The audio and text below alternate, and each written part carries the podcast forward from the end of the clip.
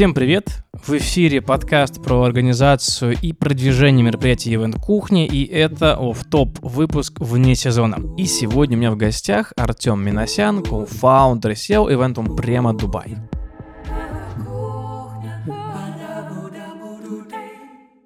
Чтобы лучше познакомиться со слушателями, расскажи, пожалуйста, про себя, про свои увлечения, про хобби, что это, серфинг, чтение, плаваешь баттерфляем, поделись. Да, всем здравствуйте. Ну, наверное, я могу сказать, что одним из моих увлечений сейчас здесь становится падл теннис, потому что здесь делать нихера. Объективно, здесь нет никакого серфинга. Ну, или все, что есть, как бы такое крутое реально, но стоит нереальных бабок. Ну, то есть, типа, можно было бы неплохо, наверное, играть в гольф, да, и спускать на него по полмиллиона рублей в месяц.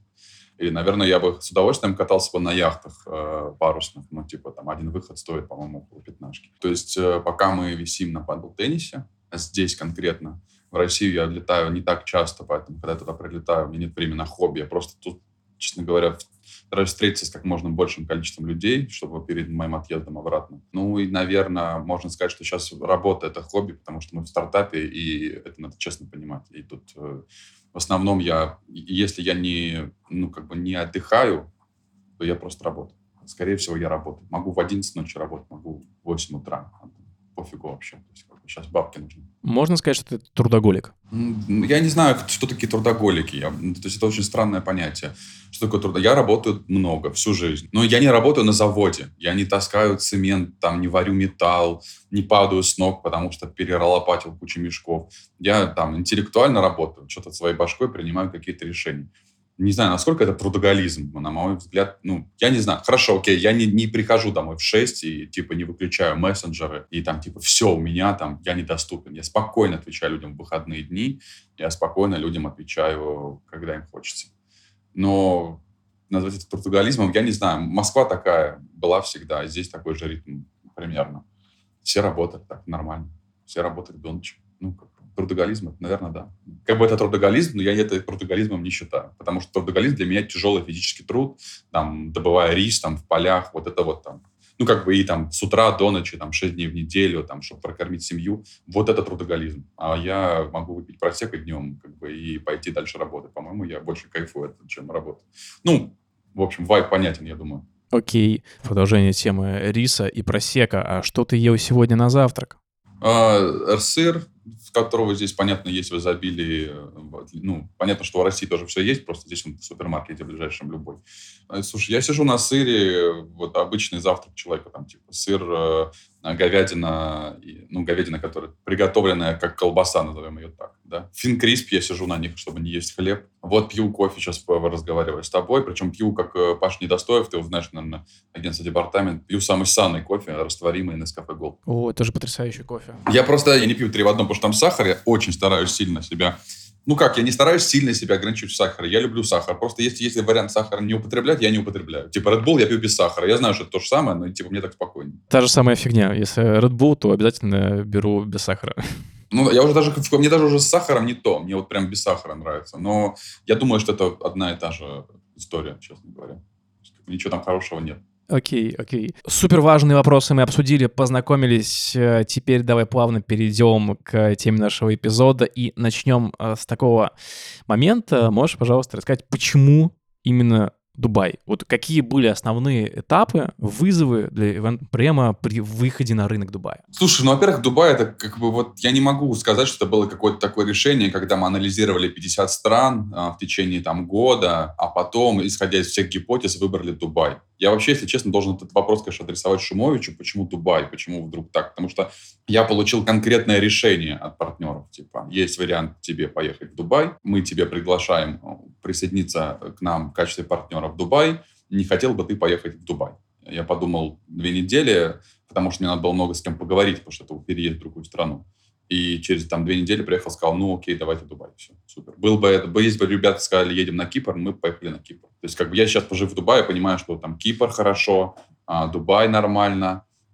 Хотя вот не знаю, может, Кипр даже лучше. У этого есть причины. Там Китай, наверное, тоже может быть неплохо. Ну, в общем, знаешь, много стран, где есть работа. То есть э, другой вопрос в том, что как это проверить? Ты понимаешь, то есть как проверить из Москвы, где есть работа? Кто тебе будет рад? Будешь разговаривать с конкурентами, тебе будут говорить, что хорошо. Там, некоторые агентства послушать, у них тут по 7 мероприятий в месяц. Ничего не делают на самом деле, но если они в публичном поле говорят, они говорят, что у них все отлично. Но я-то знаю, что нет. Поэтому как делать аналитику, непонятно. А, просто такая вот, видимо, я думаю, что у всех работает одна и та же мечта, что арабский рынок, он а, как бы с деньгами, Поэтому, наверное, давайте попробуем туда. Окей, а если дробить э, на этапы вот выход на этот рынок, то из чего он э, состоял и с чем столкнулись на старте?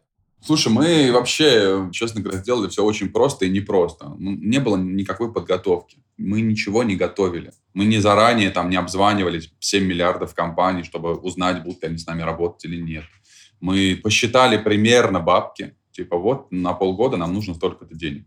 Это фактически там моя зарплата, а, расходы на открытие счета, и на этом все. И я поехал, я взял жену, и 7 января мы прилетели сюда. Все.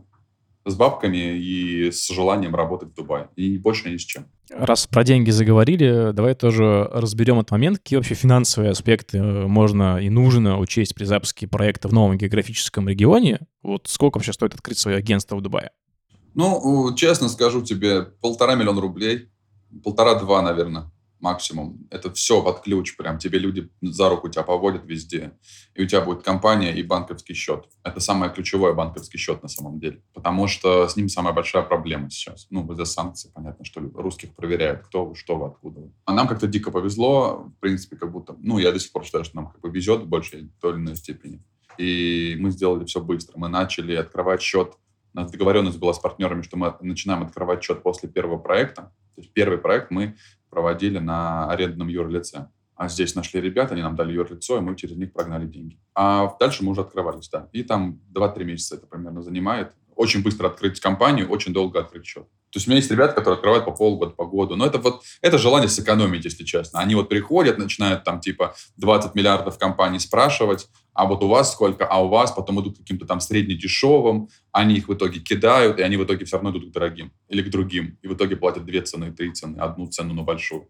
Я просто, мне повезло, мне написала какая-то девочка сама, похожая на эскортницу, ей-богу. Я даже ее владельцу компании говорил, что чувак, попроси поменять фотку. Я не знаю, какого черта я вообще решил ей ответить в тот вечер. А потом она меня пригласила в офис, и им повезло, что офис был в пяти минутах ходьбы от моего дома. Я такой, ну, схожу. И все. А в офисе там уже было. Она вот как бы, понимаешь, э, как будто днем, днем я работаю в, в отделе продаж компании по разным услугам, а вечером я эскортница. Вот так выглядела девочка. Ну, при всем моем уважении к ней, она хорошая, мы с ней потом подружились.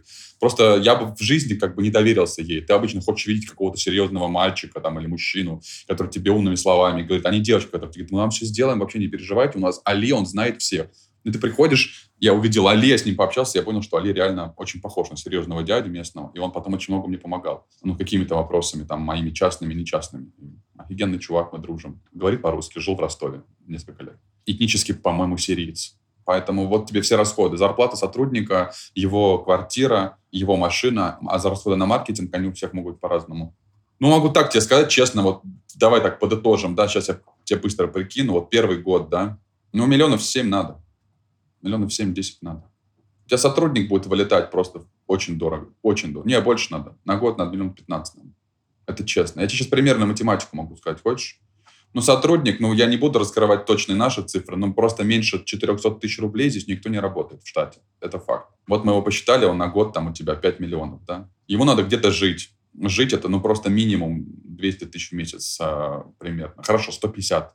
Давай 150. Это еще накидывай еще давай, давай для посчитаем 200, и будет 2,5. Вот у тебя уже сколько там уже, я тебе сказал, значит, 5 плюс 2,5, 7,5. Это у тебя сотрудник приехал, сотрудник живет. Там еще машина, еще полмиллиона в год накинь. Вот уже 8. И на, добавь еще маркетинг и какие-то расходы по открытию компании. Меньше, короче, вот, меньше десятки точно можно даже не начинать. То есть не получится меньше 10 миллионов потратить на, за год на компанию. Не получится. Вообще 15, скорее всего. Потому что потом начнут вылетать. Нам нужно делать маркетинг. Мы вот, например, выступ, выступаем на конференции. Понятно, что мы как спонсор купили пакет. И так далее, и так далее. То есть, как бы, вот, наверное, 10-15 это просто самый минимум. Для ивент-агентства. Вот ты начал говорить про расходы на маркетинг, а из чего он э, вообще состоит? Вот ты сейчас выставку упомянул, а что еще входит в маркетинг, в пиар, какие инструменты для продвижения используете? Ну, телеграм-канал, если мы говорим про частный рынок, сегмент свадеб, да, это SEO, оптимизация сайта твоего, который нужно переделать, который, чтобы был на английском языке, это тоже расходы, понимаешь, то есть у тебя там в компании... У тебя в России мог быть кривой русский сайт, но здесь как бы типа, придется что-то выстраивать. То есть, как бы ты разворачиваешь эту зонт, и у тебя в зонте берем сайт, да, у него там есть SEO, у него есть э, Google реклама, контекст, Яндекс в России, который должен работать, если люди что-то вводят там в Дубай, не Дубай. Вот у тебя сайт отрабатывает. Потом у тебя здесь появляется Инстаграм. У него свои инструменты продвижения. Не говоря про то, что ты, если захочешь вдруг какие-то рилсы снимать вирусные, там, про смешные, я не знаю, если ты считаешь, что это работает. Телеграм, да, как средство общения с русскоязычной аудиторией. Здесь очень много телеграм-каналов, в которых ты можешь бомбить хоть каждый день, если ты хочешь есть бабки. Что типа ты тут и так далее. Так, Инстаграм, сайт, э, Телеграм, ну, какие-то ужины какие-то с людьми, там, например, какими-то важными тебе, которых ты хочешь угостить, встретиться с ними, заплатить им за совет, какие-то подсказки и так далее. Ну, то есть, наверное, так. Еще есть э, LinkedIn, это отдельная бездонная бочка, в которую можно вливать денег кучу. Еще есть э, другие площадки, еще есть сайты, которые выдаются первыми на поиске Гугла как Event Marketing Agency in Dubai, и ты можешь там у них купить рекламу. Да можно креативить бесконечно, понимаешь? И ты не знаешь, что будет работать. Поэтому, то есть, как бы, что из этого работает, я не буду говорить, потому что это бизнес-секрет. А инструменты, пожалуйста, вот они все есть. Ну, то есть, и ты должен приехать и всеми начать заниматься. Часть из них ты можешь сделать в России заранее. Типа сайт перевести на английский язык. Ну, просто ты же понимаешь, да, ты, ты типа пишешь кому-то, например, в LinkedIn, тебе кто-то отвечает, хорошо, чувак, давай, приезжай завтра в офис, а ты в Москве. И ты типа полетишь завтра в офис. Я так в Саудовскую Аравию прилетел. Он тебя спрашивает, у вас компания тут есть? Ты говоришь, нет. А офис? Нет. А опыт? Нет. Он такой, пока. Все. И как бы и что ты это из Москвы там писал? Что ты тратил на это время? То есть это мечта, что мы из Москвы сейчас поднимем рынок там какой-то другой страны, ну, не знаю. Люди любят, знаешь, там тет-а-тет поговорить, особенно арабы. Особенно местные, я бы сказал даже. Потому что до арабов, подожди, дойди еще надо. До арабов. Просто люди хотят видеть тебя в лицо, понимаешь? Вот ты сейчас сказал, особенно арабы. Вот, э, Арабские Эмираты — это мусульманская страна, что автоматически накладывает на себя множество ограничений, как будто бы, как будто, смотри, это на первый взгляд может показаться. И вот как раз э, вот эти культурные особенности э, Дубая есть ли на самом деле, хочется разобрать. И какой подход к ним используете? Ну, да нет тут никаких культурных особенностей. Ну, есть культурные праздники, есть Дивали, э, праздник индусов, есть Рамадан, месяц священный, есть некоторые ограничения. Но мы в Рамадан бомбили день рождения на много-много денег, и нам отель все разрешил тихо, спокойно. И мы начали пить алкоголь в 5 вечера, хотя это просто строжайше запрещено, по, по идее, да. Там есть нельзя какой алкоголь, понимаешь? Но Понимаешь, Дубай очень, э, как бы в этом плане бизнесовый город. За деньги, да. Ну, то есть, да, не все. Есть там, условно, понимаешь, там в каждом ресторане алкоголя нет. Поэтому, как в Москве, в каждом ресторане провести мероприятие ты не можешь. Потому что многие люди хотят пить алкоголь. Но он есть в большинстве. Ну, типа, что еще? Какие еще ограничения? Никаких. На улице все ходят, черти пойми как. Там, девчонки, кто в купальниках, кто полностью в абаях одеты, праведные мусульманки. Это здесь нету политики жесткой религиозной какой-то нужно уважать мечети, не надо там, не знаю, э, смеяться над людьми, которые молятся, не надо охать и ахать, что поет мула каждые там несколько часов. Будь толерантен ко всем вокруг, люди будут толерантны к тебе, все. Не говори о том, что здесь плохо. Ну, мне здесь очень нравится, здесь все отлично, поэтому я не говорю. Ну, нехорошо. Все отлично нигде нет, но типа мне здесь норм вполне. Ну, это не Россия, конечно, но и любая страна не Россия, будет ли свой менталитет. Ну, 60-70% здесь индусов живет. Индусы население. Какая арабская страна? Индусы это вообще не мусульмане. Ну, они мусульмане, но не все. Окей, если на кейсы перейдем, давай попробуем на конкретике разобрать трудности, с которыми все-таки сталкивались на пути работы на рынке Дубая. Можешь рассказать на каких-то конкретных примерах, э, кейсах, что были за трудности и как преодолевали? Блин, я могу так сказать честно, что, во-первых, в России очень крутая ивент-школа у всех агентств. У нас как бы требовательный, блин, клиент очень сильно. Там за пузыри на баннере тебя вы, ну, как бы вынет весь мозг тебе. Не дай бог у тебя там пыль на столе, понимаешь, и так далее. Здесь этого нет. Ну, я пока этого не увидел вообще. Требования в два раза ниже. Поэтому, отвечая на вопрос трудностей. Трудности есть э, с подрядчиками. Они привыкли делать тяп-ляп ну, не тяп-ляп, ну, я тебя слепила из того, что было, а потому что было, то и полюбила. Поэтому русскому ивент-менеджеру это все больно. И я рассказывал уже об этом, что когда у нас было там как раз первое мероприятие, я прям вижу, как через 10 минут придут гости, а у меня еще индусы баннер клеят, понимаешь, на диджейку. Приходит клиент, Его это вообще абсолютно не волнует. Он, он, у нас реально клеится баннер. То есть, типа, мы опаздываем на 5 минут, последний. Она такая, типа, все в порядке? Да, все в порядке. Ну, типа, вот, вот сейчас, извините, вот, мол. Она говорит, ну, хорошо, как красиво. Ну, то есть, как бы, понимаешь, что трудность в том, что ты хочешь сделать нормально, как э, привык дома, и это тяжело людям тут объяснять. Это трудность. Как ты с ней преодолеваешь ее? Ну, приезжайте заранее. В России ты приезжаешь на монтаж за условный, там, давай вот просто условными пойдем, за 5 часов. Здесь ты будешь стараться приехать за 8, потому что будешь понимать, что сейчас они будут слоняться, что они сейчас будут туда-сюда бродить, что они будут тупить, что они будут вот так вот кричать тебе головой, что это нормально, то, что вот тут вот там гвоздь торчит и так далее. То есть у тебя просто риск-менеджмент в тайминге увеличился, и все. Но опять же, пока самое смешное в том, что это никому не надо, как будто. Я не столкнулся с тем, чтобы нам кто-то сказал, что, типа, мы что-то сделали плохо. Понимаешь? Ну, типа, вот такие... Русский клиент требовательный, а местный нет.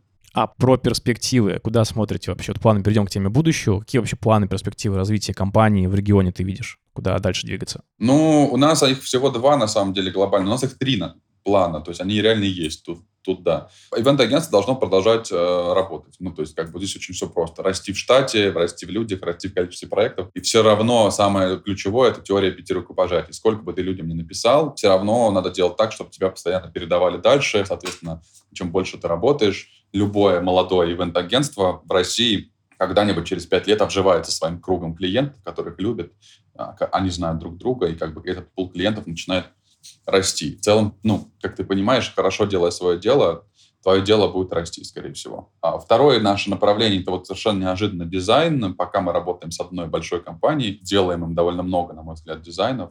И мне очень нравится этот бизнес, потому что русский дизайн стоит дешево, а его здесь готовы покупать, ну, типа, в три раза дороже, чем он стоит тебе в себестоимости в два, в три раза дороже. То есть, соответственно, ты покупаешь что-то за один рубль, продаешь за три, как бы это в любой экономике это супер. Да, это как бы тебе не там не возить попкорн условно кораблями. Затраты людские, там человеческие, ресурсные, мозговые есть. Но, знаешь, как бы нам, нас это, мне очень нравится этот бизнес, там, создавать какие-то креативные идеи для местного рынка, не реализовывая их просто как креативное агентство. Там какие-то рисовать баннеры, идеи и так далее, ну, баннеры и прочие всякие механики запускать. Not? Почему нет?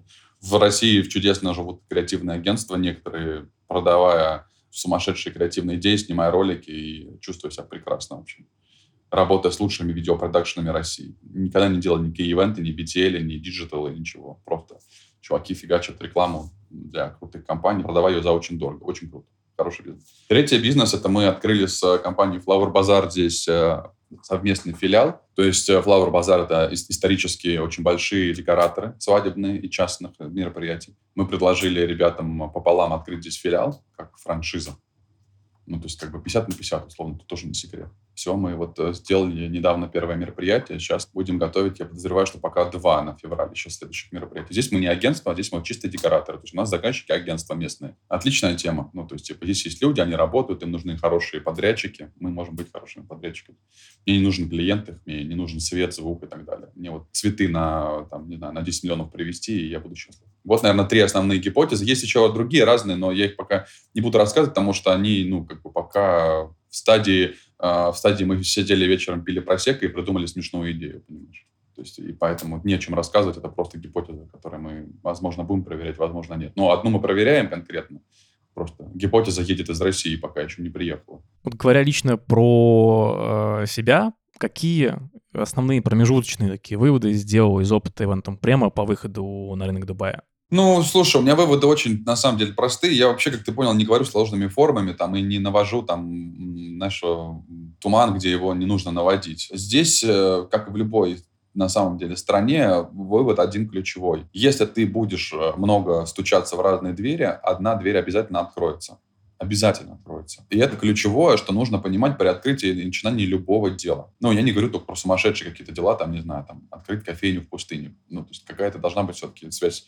с реальностью. Поэтому каждый раз, когда я там условно прокастинирую, я вдруг ловлюсь на мысли, что я там, не знаю, ничего не делаю, то я срочно собираюсь и начинаю себе там выписывать список задач. Второе — это социальный капитал. Здесь 14 э, миллионов человек всего я думаю, в Дубае 2-3. То есть это как бы, как ты понимаешь, это типа Москва внутри Садового. Поэтому чем больше ты э, выходишь из дома и нарабатываешь социальный капитал, тем больше шансов, что тебя будут знать все, ну, вокруг. И это хорошо. Потому что сегодня, например, ты позвонил своему другу, отдал проект, а потом звонишь, он занят, и ты говоришь, а, у меня там еще Артем был. То есть это второе. То есть, типа, здесь нужно быть готовым, потому что нужно будет много работать, много общаться с людьми, причем разные совершенно люди. Иногда это абсолютно потраченное время, но что ж делать, зато они тебя знают. И, наверное, надо быть готовым к тому, что здесь не будет дешево. Я уже абсолютно привык к местным ценам. Это для меня ключевой вывод, то есть я уже все, я уже дубайский я уже кофе за 700 рублей, это нормально, понимаешь? То есть вот таких дешево не будет, э, надо, три вывода, дешево не будет, работать нужно каждый день и наращивать социальный капитал, все. Ну, а с точки зрения бизнеса каких-то выводов, ну, ничем не отличается от России. Ну, типа, надо иметь хорошую базу подрядчиков. Мы ее стараемся наращивать, стараемся растить новые какие-то знакомства, партнерства и так далее. Надо отрабатывать все вопросы клиента, которые он тебе написал. Надо там держаться на связи с нужными тебе людьми, надо следить за финансовым благополучием, надо нанять бухгалтера обязательно. Ну, блин, классическая модель бизнеса, понимаешь? Если вы не так ведете бизнес в России, то, ну, типа, а что вы делаете тогда тут вообще? Что вы сюда приехали? Все просто, понимаешь? Плати налоги, имей счет, получай на него деньги, отправляй деньги подрядчикам, делай проекты, спрашивай людей, все ли у них, все ли им понравилось. Если им что-то не понравилось, извинись. Если им все понравилось, будь счастлив. Ну, все довольны, ты счастлив, у тебя деньги на счету. Жди проектов дальше, ищи проекты дальше. Все. Не хами людям. Не знаю. Все как бы, знаешь, ну, нетривиально, если честно. Золотого билета нет. Нет такого, сейчас сказал три пункта, и у всех посыпались проекты. Нет, просто, как и везде, как и в России. Ходи, бегай, спроси, моли. Ешь, молись, люби. Во. Получается так.